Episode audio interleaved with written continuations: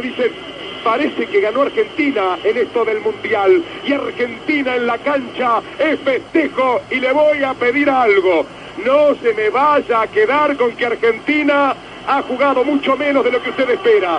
No se me quede con el recuerdo terrible, ingrato de aquellos 15 minutos iniciales cuando estábamos para el papelón.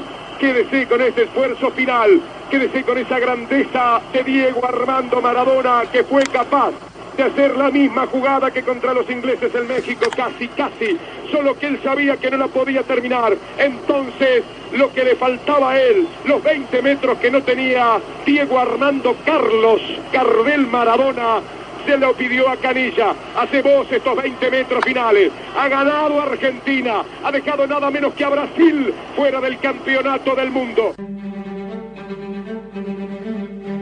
Una hora de reflexión una hora de poesía, una hora de cuentos, una hora de Apo, el único programa absolutamente blindado.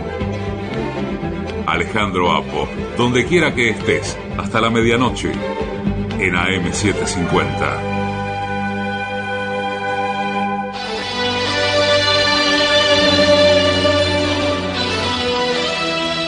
Un señor cuento.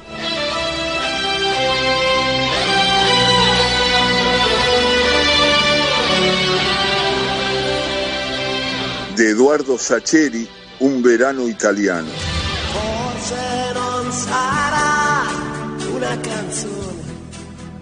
No puedo escuchar la música del Mundial de 1990 sin entristecerme. Supongo que ustedes saben a qué melodía me refiero. Todos los mundiales tienen la suya. Esa cancioncita que acompaña las transmisiones y que a veces cantan en vivo en la ceremonia inaugural. Creo que la del Mundial de los Estados Unidos se llamó Gloria o cosa por el estilo. En México hablaba de el mundo unido por un balón o alguna otra pavada alusiva. En el de Corea-Japón no sé cuál fue la oficial, pero aquí en la Argentina se la pasaron dale que dale con la cancioncita del gordo casero la música de la que hablo, si la memoria no me traiciona y guarda que bien podría ser que me traicione, ya no me acuerdo de las cosas como antes, se llamaba algo de un verano italiano y sonaba como esas canciones tanas de los años 60, melodiosas, levemente azucaradas, pero no empalagosas. La cantaban un muchacho y una chica de voces potentes y ásperas si a cualquier argentino más o menos futbolero le ponen seis o siete compases de esa cancioncita, seguro que la ubica al toque. Y tal vez a más de uno le produzca una sensación rara volver a escucharla, triste o nostálgica, o vaya uno a saber qué. Alguno recordará el dolor de esa final contra Alemania y el penal que les regaló ese mexicano turro, otro preferirá regodearse en el recuerdo del gol de Canigia a los brasileños.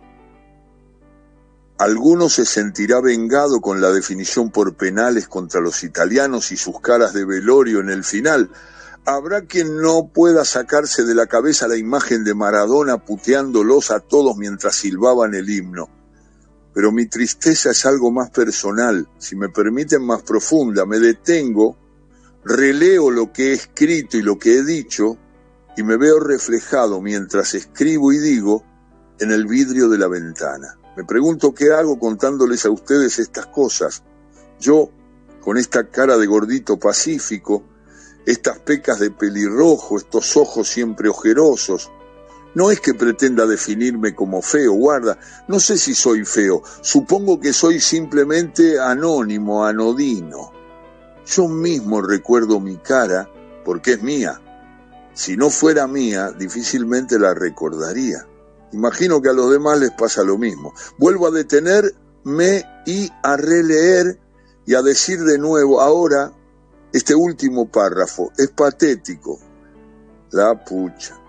Si fuese solamente aburrido, vaya y pase, pero es patético. Cuando mi jefe lo reciba en la redacción no va a pensar como otras veces, Troviani se puso denso, seguro que esta vez va a concluir, Mastroviani es un pelotudo. Bueno, que se joda, ¿qué tanto? ¿O se cree que es tan fácil mandar una columna todos los lunes para que salga todos los martes? Ahora es la madrugada del lunes. La tarde del domingo la pasé en blanco. Ordené papeles, colgué unos estantes nuevos en la biblioteca. Parece mentira cómo se juntan los libros. Y yo no tiro ninguno. Superstición, supongo Recibo pilas, carradas, montañas de libros. Sí, y no soy capaz de tirarlos aunque la mayoría sea un asco. Educación de clase media profesional, supongo. Los libros no se maltratan, nene. Esos mandatos quedan. La ventaja de vivir solo es esa, creo. Puedo ir ocupando las paredes con más y más anaqueles para libros que no voy a leer pero que tampoco voy a tirar. Terminé tardísimo, miré un partido de la liga inglesa y no sé a cuento de qué pasaron algunas imágenes de Italia 90 con la musiquita de fondo. Y fue como si me tiraran un cañonazo al pecho. Me derrumbé en el sillón y empecé a recordar. Sí, no pienso siempre en eso, pero a veces me ocurre, más si escucho la musiquita como me pasó esta noche.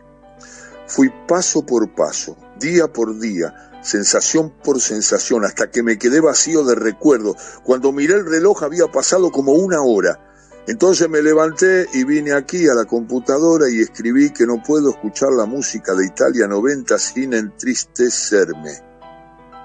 En esa época yo estaba en la facultad.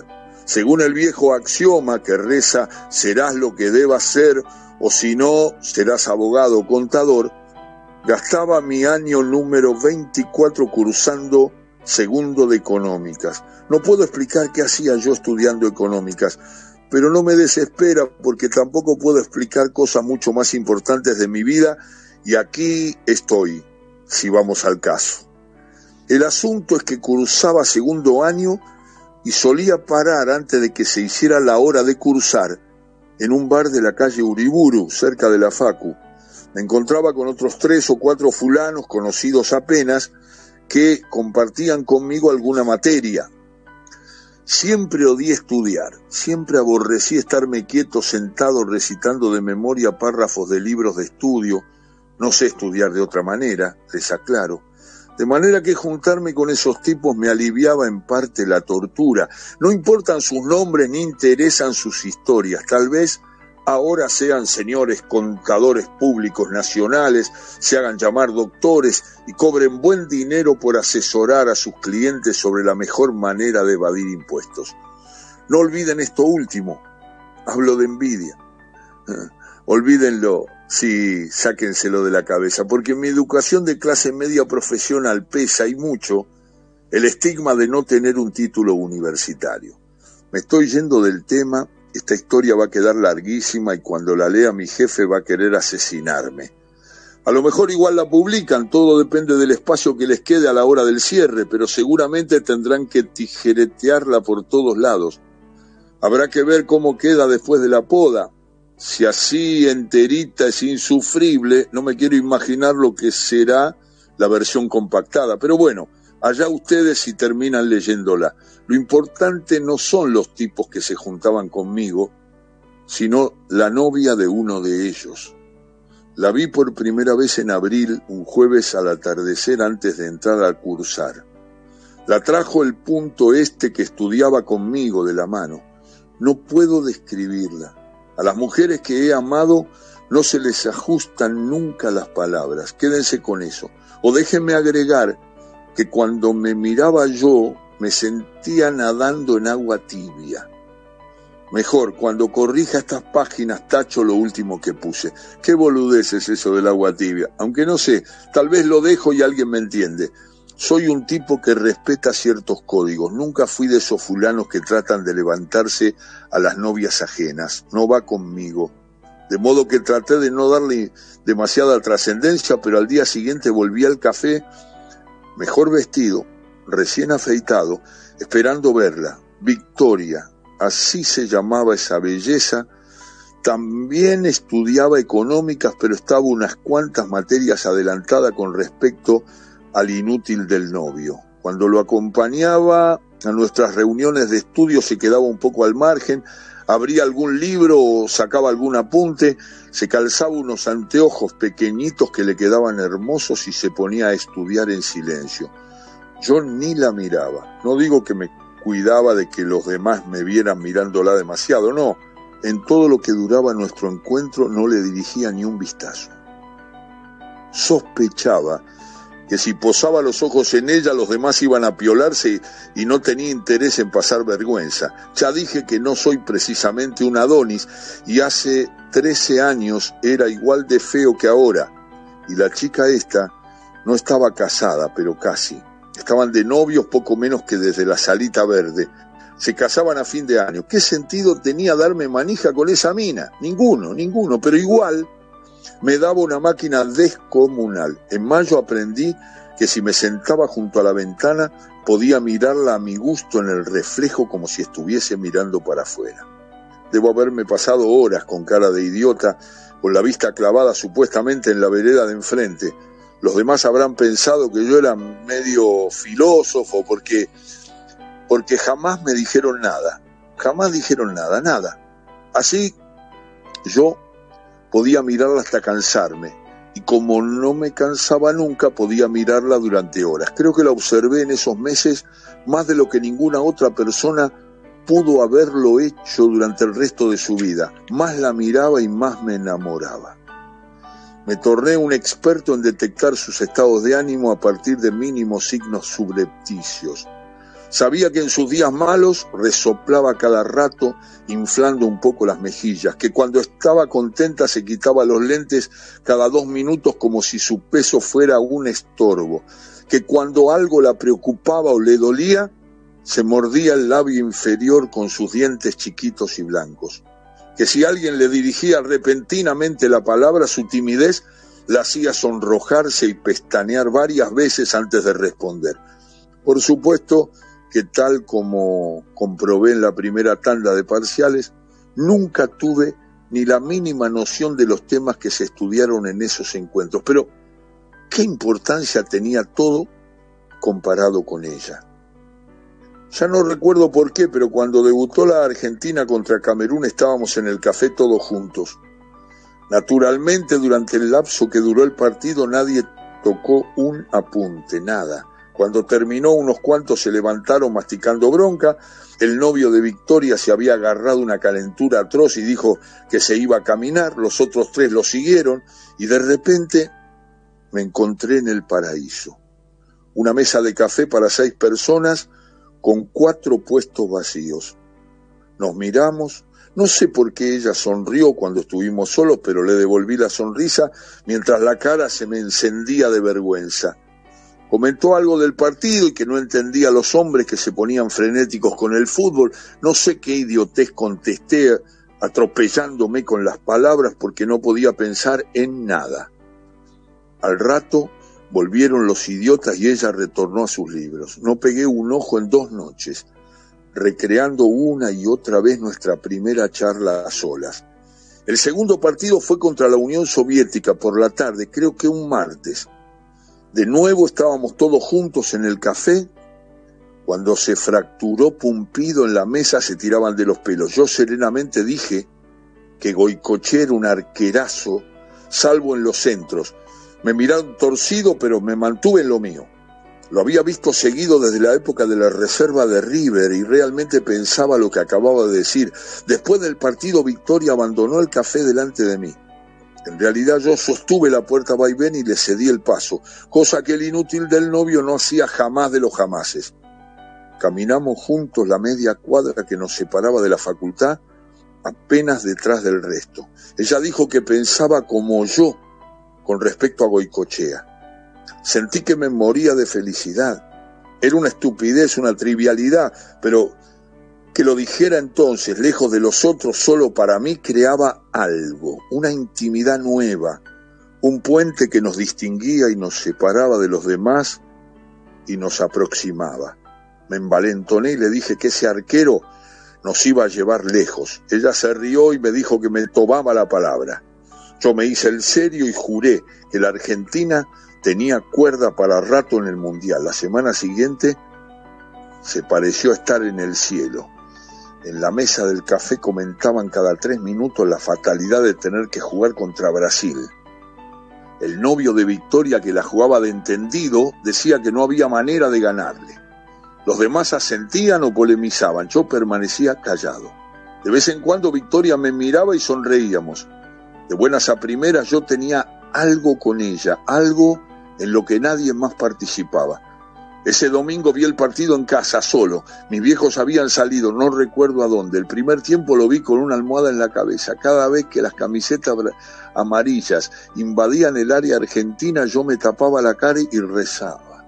Además está decir que me pasé 45 minutos medio sofocado y con más Ave Marías en mi haber que una vieja devota.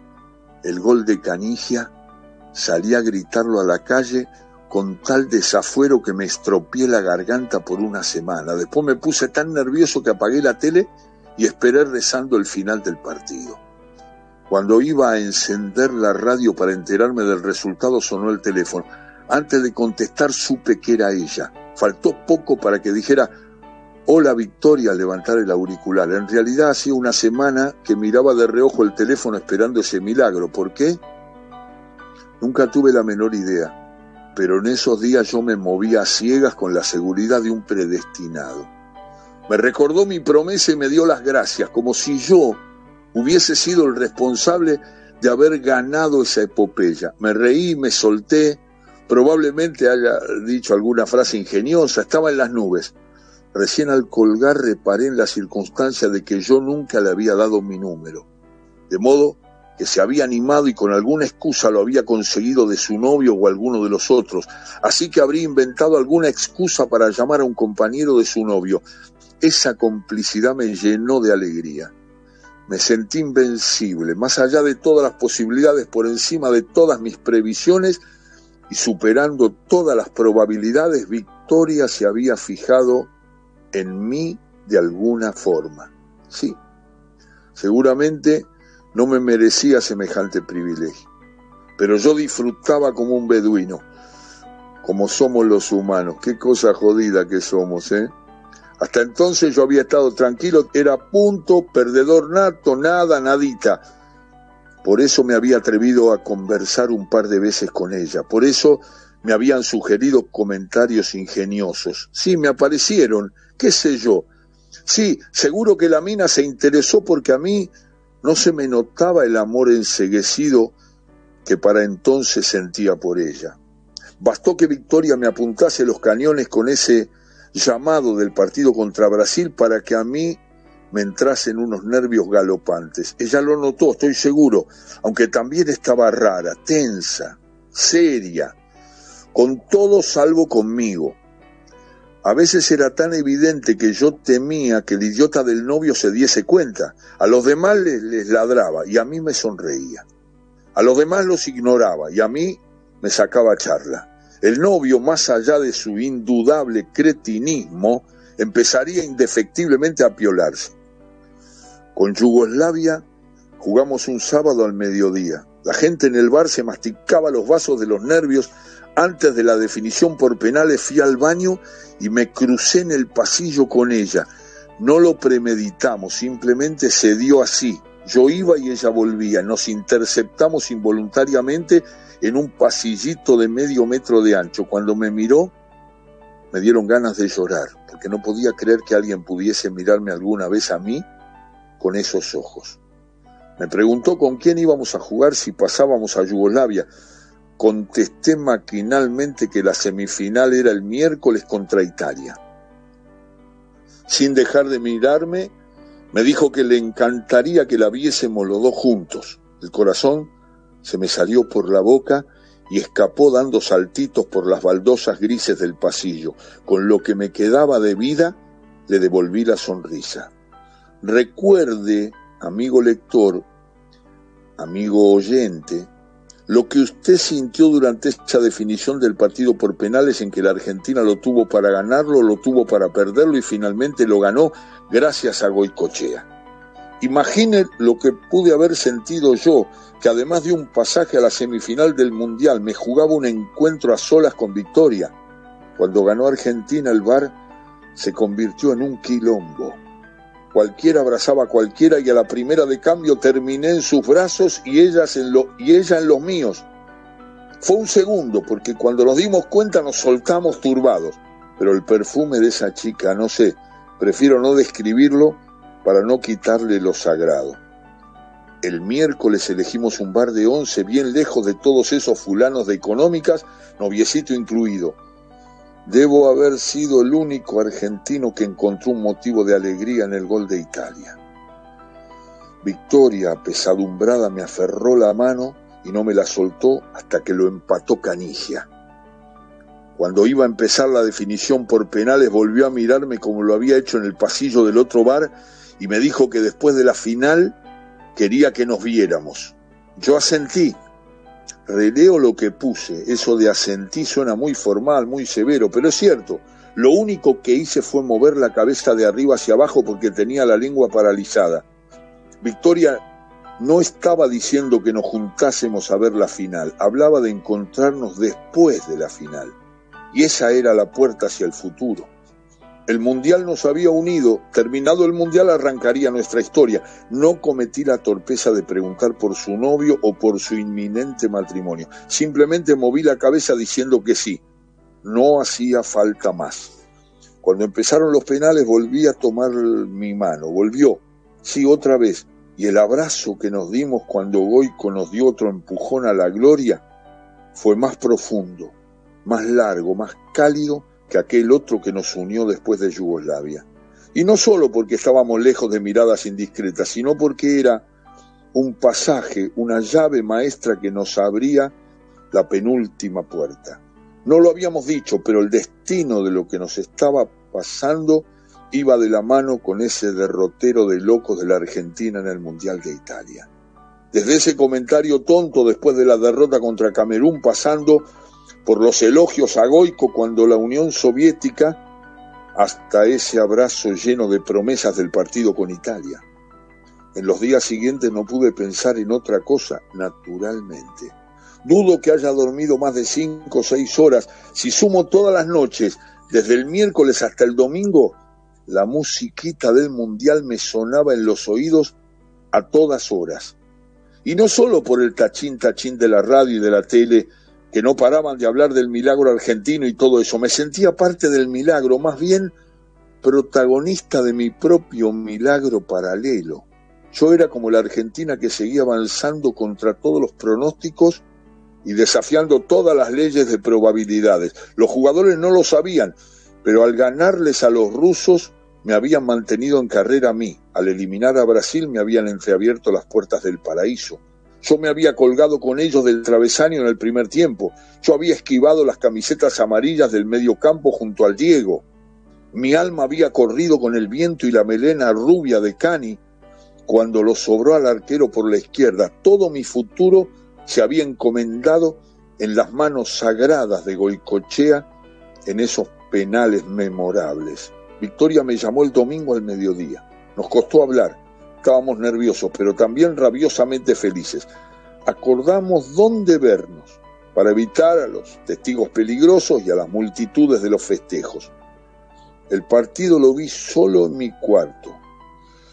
Cuando le pegaron a Calderón en el área de Alemania, grité penal. Me abracé a la almohada y rodé por el piso. Cuando vi que el mexicano se hacía el otario con el siga siga, sentí que algo se rompía en el futuro que había estado construyendo. Cuando el delincuente ese les dio el penal de biógrafo que les dio, no pude con mi desesperación y salí a la vereda. El mundo estaba muerto, no se veía a nadie. Me dije que si Goico lo atajaba, los gritos iban a anunciármelo. Pasaron los minutos, entendí que habíamos perdido, volví adentro y vi los festejos de los alemanes y lloré. No sé a qué tarado de la transmisión se le ocurrió pasar la musiquita del mundial. Yo supe que esa era la despedida. Mientras el Diego lloraba y mientras los alemanes recibían la copa, yo me sentí como la cenicienta a las doce y un minuto. Me miré en el espejo, me vi como era y como soy, feo, torpe, desgarbado, insulso. Supe que se había roto el hechizo y que Victoria debía estar despertando también del suyo. La imaginé reconstruyendo esa semana de locos Seguramente estaría acalorándose al recordar el modo en que me había mirado, avergonzándose al pensar en las cosas que había insinuado, arrepintiéndose al sacar cuentas de hasta dónde había permitido llegar esta historia ridícula conmigo. De modo que le simplifiqué las cosas y le evité el mal trago. El mal trago de tener que decírmelo en la cara. Me quedé en mi pieza y cada vez que pasaron la musiquita esa del verano italiano puse la tele a todo volumen. Tal vez fue estúpido, pero fue mi modo de despedirme. Obviamente jamás volví al bar de nuestros encuentros. Para evitar tener noticias suyas dejé la facultad. Al fin de cuentas no tenía sentido torturarme. Probablemente en el grupito de estudio les haya llamado la atención mi ausencia definitiva. Alguno tal vez habrá comentado algo, otro habrá concluido en que a la luz de mi rendimiento universitario había tomado una buena decisión. Y Victoria, mordiéndose apenas el labio inferior, habrá pensado lo mismo.